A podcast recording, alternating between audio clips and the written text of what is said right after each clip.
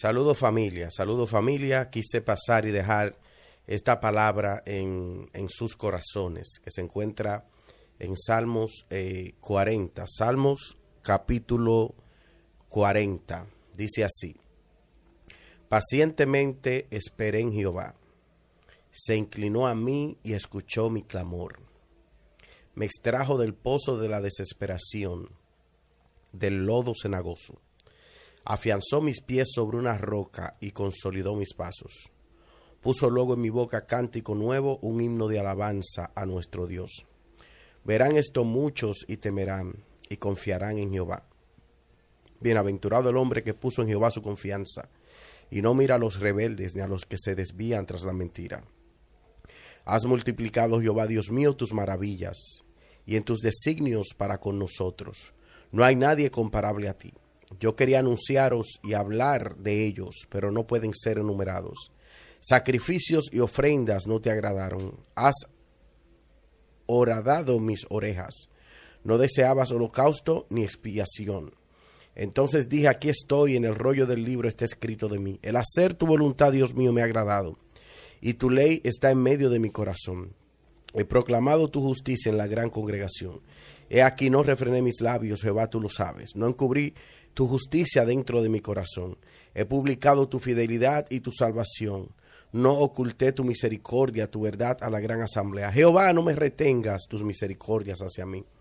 Tu misericordia y tu verdad me guarden siempre, porque me han rodeado males sin número, me han alcanzado miles mis maldades, y no puedo levantar la vista. Se han aumentado más que los cabellos de mi cabeza, y mi valor me falta. Dígnate, Jehová, de librarme. Jehová, apresúrate a socorrerme. Sean avergonzados y confundidos aún a los que buscan mi vida para destruirla. Vuelvan las espaldas y avergüéncense los que desean mi mal. Queden consternados en pago de su afrenta los que me dicen jaja. Gócense y alégrense en ti todos los que te buscan, y repitan sin cesar los que aman tu salvación. Jehová sea enaltecido, aunque yo estoy afligido y necesitado. Jehová pensará en mí. Mi ayuda y mi libertador eres tú, Dios mío, no te tardes. Señor, en esta hora bendigo y exalto tu nombre, que mientras hable tu palabra, alguien entienda que hay poder en la paciencia, que alguien entienda que si has sido paciente, llegará el momento que Jehová va a responder. Señor, gracias por tu bendición. Gracias por esta plataforma, Padre amado. Gracias porque nos ha permitido llegar tan lejos desde nuestros hogares, desde cualquier parte del mundo, desde cualquier rincón. Allí estás tú, estás tú para obrar y para romper las cadenas. Amén y amén. El poder de la paciencia. Yo sé que hay gente, hay gente que ha esperado bastante, hay gente que ha estado esperando el momento, esperando el tiempo. De hecho, hay gente que siente que ha esperado demasiado. Otros tienen apenas dos años, a un mes, dos meses esperando. Otros tienen una semana esperando. El asunto es eh, que el ser humano no le gusta esperar. Estamos en las filas eh, o líneas eh, en los bancos, en los supermercados, eh, en, el hospital quizás o en una sala de emergencia.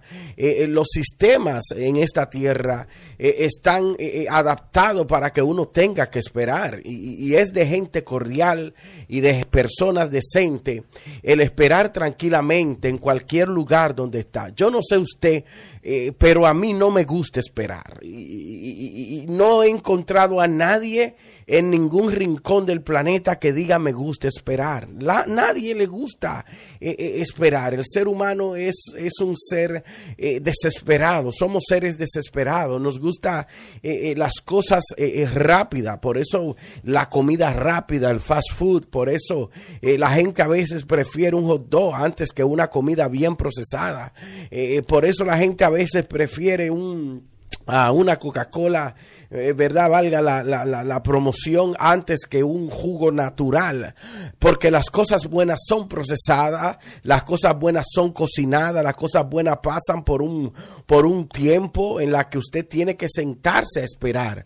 Eh, los restaurantes a la carte, usted se sienta y cuando usted quiere el mejor plato, usted tendrá que esperar. Pero por eso a veces eh, te permiten tener eh, un, algo rápido primero te permiten tener primero una, una entrada o, te permiten eh, tomar algún tipo de, eh, de cóctel o a veces eh, nos usamos el celular o comenzamos a conversar dependiendo con la persona que, que estemos, si estás solo o estás acompañado. La paciencia es un don que es difícil de encontrar. La paciencia es un don difícil de encontrar. Y aquí vemos a David al escribir este salmo empieza diciendo, pacientemente yo esperé a Jehová. Y yo creo que si alguien en el Antiguo Testamento podía hablar de la paciencia, ese era David. ¿Por qué? Ah, porque David había pasado por circunstancias, situaciones y momentos que le daban el derecho de poder hablar de la paciencia. David fue eh, paciente con Saúl. el tiempo que duró persiguiéndolo, molestándolo, vituperándolo, eh, difamándolo, haciéndole la vida eh, de cuadrito, como decimos en los países hispanos parlantes. pero David esperó. Él esperó su momento, no se desesperó eh, ante los ataques y ante eh, eh, la persecución de Saúl. Pero David también tuvo paciencia eh, con su hijo Absalón, cuando Absalón conquistó eh, la mayor parte de su reino, cuando Absalón eh, conquistó una gran parte de sus generales, una gran parte de su equipo y se levantó contra él, el hijo querido de David, el hijo amado de David, por eso lo lloró tanto. Así sabemos que David amaba a Absalón, porque el que le dio la noticia de que Absalón había muerto no le fue muy bien y David lloró amargamente. Entonces, quien escribe este salmo es alguien que sabía lo que era paciencia. El que escribió este salmo sabía muy bien el significado de la paciencia y él podía hablar de la paciencia porque él fue paciente en la mayoría de situaciones que atravesó. Fue paciente cuidando las ovejas de su padre mientras sus hermanos estaban allí al frente de la batalla. Él fue paciente hasta que llegó su momento. Fue paciente cuando le dijeron ridículo, estúpido y bobo ¿Cómo te atreves a intentar o a querer pelear contra, eh, eh, contra Goliat? Tú no tienes esa, tú no tienes esa capacidad. Pero David también fue, él fue paciente con Mical cuando se burló de él, eh, mientras él danzaba, cuando ella le dijo, ¿cómo el rey, cómo tú, oh rey, danzas de esa forma como estás danzando? No eres tú el rey. ¿Y qué pasó? No, él, él le dijo, yo estoy danzando eh, para el Señor. Y podríamos hablar la noche entera ah, de la historia del dulce cantor de Israel. Podríamos hablar la noche entera de todo lo que atravesó todas sus pruebas, eh, toda su historia. Yo creo que la vida de David fue una prueba de paciencia, toda la vida, desde el momento que cuidaba las ovejas de Isaí, su papá, hasta el momento que estuvo en, al frente de la batalla, al frente de Goliat, luego promovido en el palacio, Saúl por cortarle la cabeza, y aún en el palacio como rey, tuvo que tener paciencia. Por eso él lo dijo, pacientemente esperé en Jehová. Ahora, ¿qué es esperar pacientemente?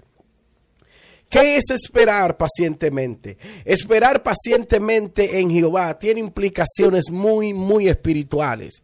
Esperar pacientemente en Jehová eh, significa que usted está seguro de que Él va a obrar.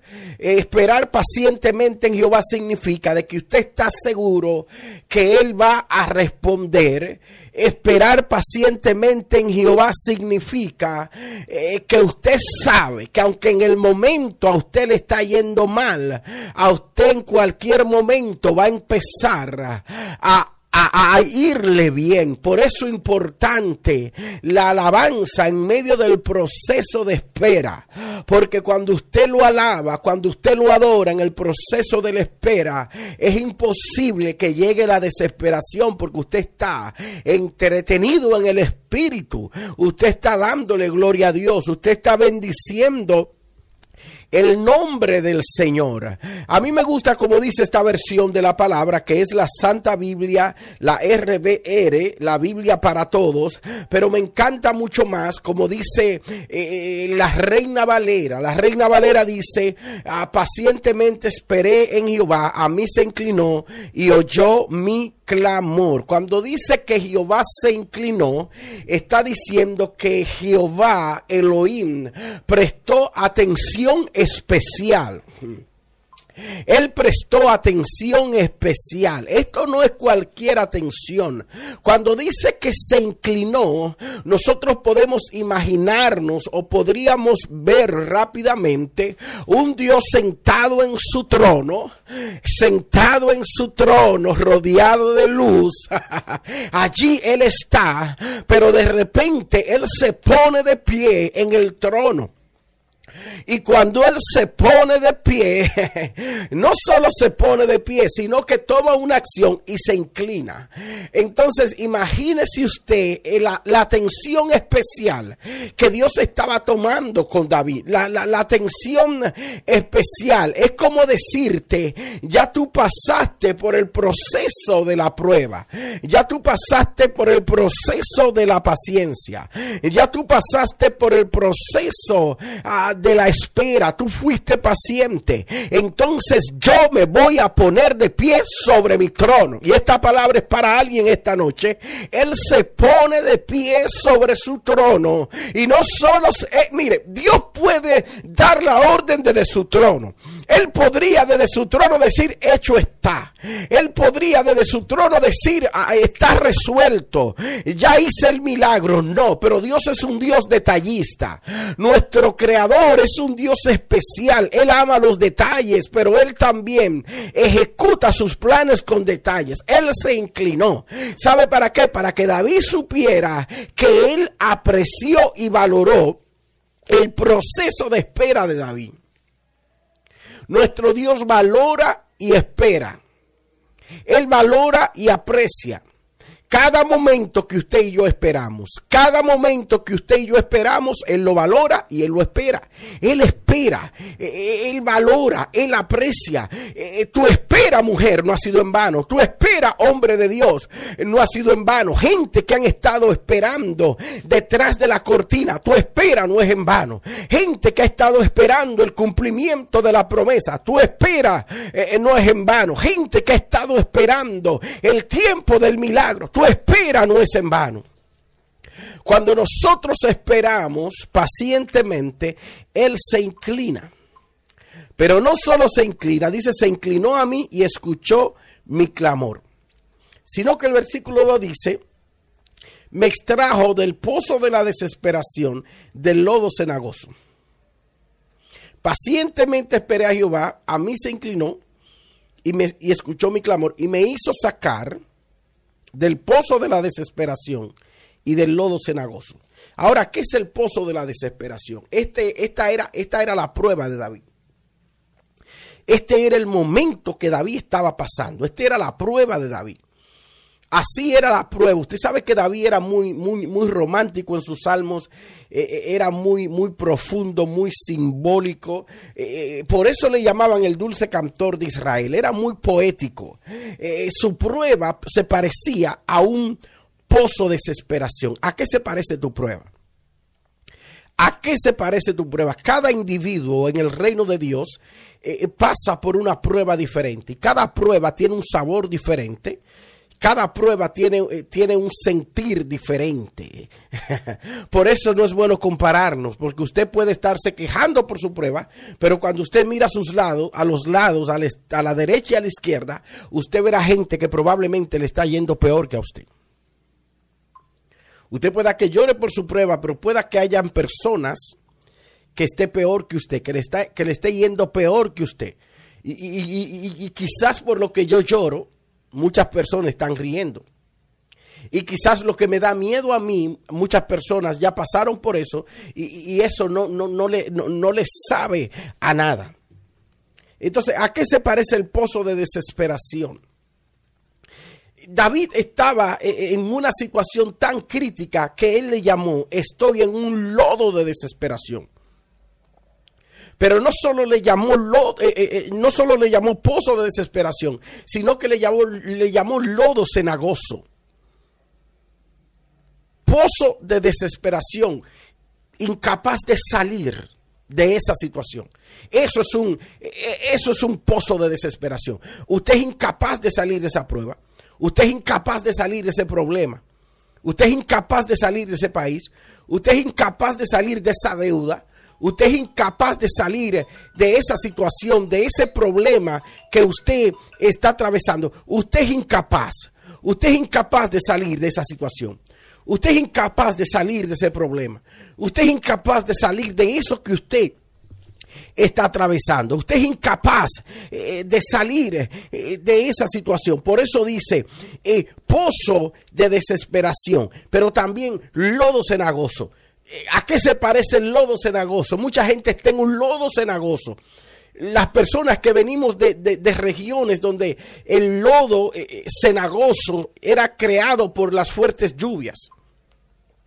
Pero también el lodo cenagoso se creaba por la erupción de algún tipo de pozo de agua y esa agua a veces salía con mucha fuerza, fuerza, con mucho ímpetu y se creaba un lodo cenagoso. De la región de donde yo vengo, de Villa Altagracia, allí el, lodo cenagoso, el lodo cenagoso era un lodo rojo y, yo recuerdo que cuando caminábamos por ese lodo cenagoso, resbalábamos como niños y nos caíamos. A veces llegábamos a la casa bien sucio, llegábamos a la casa eh, lleno de lodo. Y cuando mami preguntaba, ¿pero qué fue lo, que, eh, lo que te pasó? Uno decía, lodo cenagoso. Era el lodo, mami, había mucho lodo en tal barrio, había mucho lodo en tal sitio. Y la mamá a veces decía, pero te dije que no pase por ahí porque tú sabes que se hace lodo. Pero ese lodo cenagoso de David era un lodo cenagoso, eh, circunstancial, eh, simbólico a lo que él estaba atravesando, a lo que le estaba pasando. Eh, el lodo cenagoso implica inestabilidad. Lodo cenagoso implica inestabilidad. Eso significa lodo cenagoso. Lodo cenagoso significa inestabilidad. Eh, cuando estamos inestables en cualquier área de nuestra vida, esto es lodo cenagoso. Yo sé que hay gente que sabe lo que estoy hablando, porque es difícil que un creyente en algún momento no se haya sentido como en un lodo cenagoso, que usted no puede estar de pies. Usted se cae, usted resbala, usted tiembla, es imposible, es imposible que usted se quede, que usted se quede eh, tranquila o tranquilo porque usted está en el lodo cenagoso. Pero lo que el salmista David está diciendo, y esto es algo que me emociona, lo que David está diciendo, él está diciendo, oiga bien lo que él está diciendo, él está diciendo, me sacó del lodo de desesperación y también me sacó del lodo cenagoso. Y esto es profético, porque esto también te va a pasar a ti. Señor te va a sacar del pozo de la desesperación y te va a sacar también del lodo cenagoso. Yo quiero que usted reciba esa palabra y usted abrace esa palabra, abrace esa palabra, recibe esa palabra para los que están escuchando, para los que van a escuchar. El Señor te va a sacar del lodo cenagoso, el Señor te va a sacar del pozo de desesperación, lo que significa que no te vas a quedar allí, no te vas a quedar postrada, no te vas a quedar en el suelo, no te vas a quedar allí llorando, no, porque el Señor te está mirando desde su trono, Él se va a inclinar y te va a sacar de esa situación. Versículo 3, y así cerramos. Dice, puso luego en mi boca cántico nuevo y un himno de alabanza a nuestro Dios. Claro, es la alabanza, lo natural que ocurre luego del milagro. Es la gratitud, es el agradecimiento. Luego de pasar por esa situación, luego de pasar ah, por ese eh, por ese problema, David dice, él puso en mi boca cántico nuevo.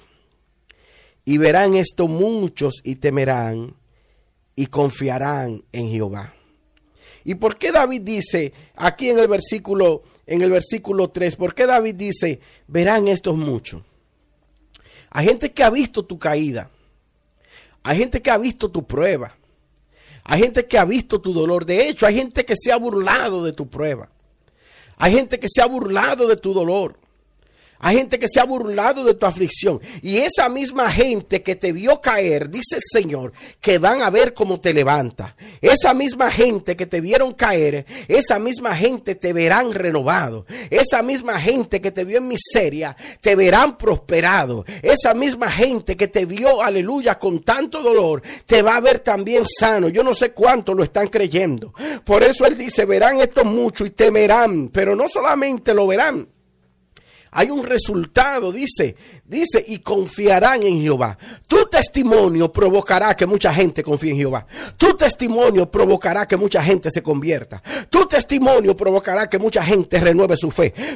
Tu testimonio provocará que mucha gente comience a buscar el rostro de Dios, porque hay gente que cuando vea que tú te levantes, hay gente que cuando vea que tú te renueves, hay gente que cuando te vea que tú salgas de ese lodo cenagoso, hay gente que cuando vea que tú recibas ese milagro, ellos van a confiar en Jehová y van a decir, yo confío en Jehová, porque si Jehová hizo el milagro en María, Él lo va a hacer en mí. Yo confío en Jehová, porque si Jehová levantó a Héctor, Él también también me va a levantar a mí. Yo confío en Jehová porque si Jehová lo hizo con ellos, Él también lo va a hacer con nosotros.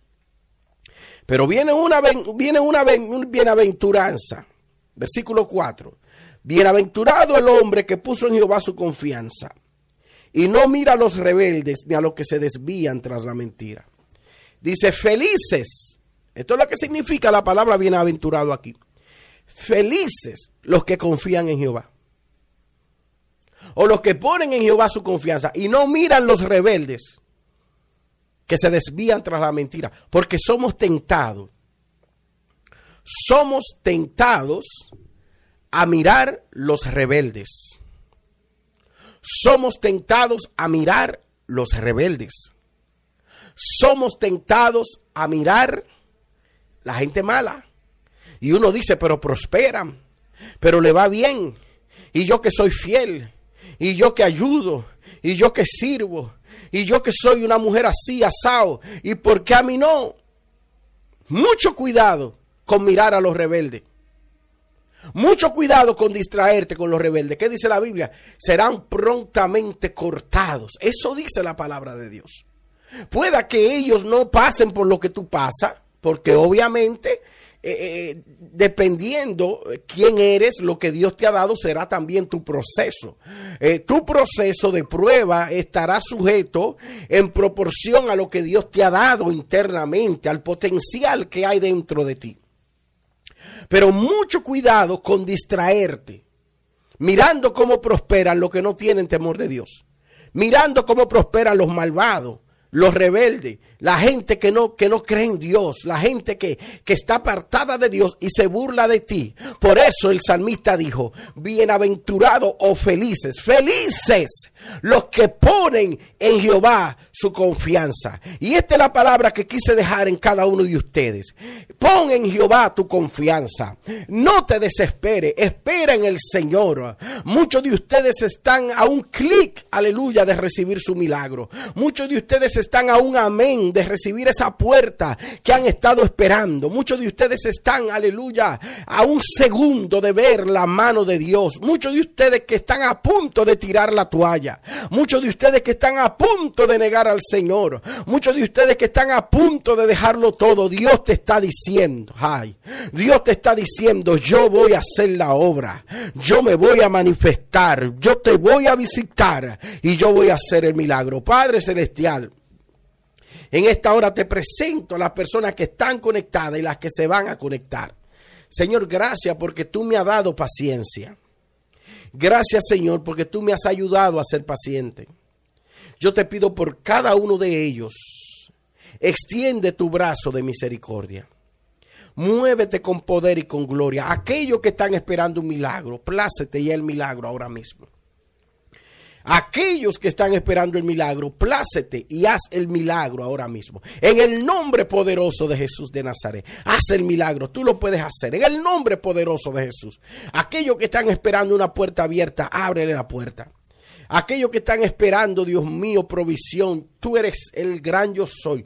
Tú eres el dueño de todas las cosas. Pero aquellos que están desesperados, dale la paciencia. Dale la paciencia y que puedan entender el poder de la paciencia. Gracias Señor. Amén y amén. Señores, no tan extenso el día de hoy, pero espero que esta palabra le haya bendecido. Por favor, comente, texte y comparte esta palabra. Dios le bendiga. Saludos. Bye bye.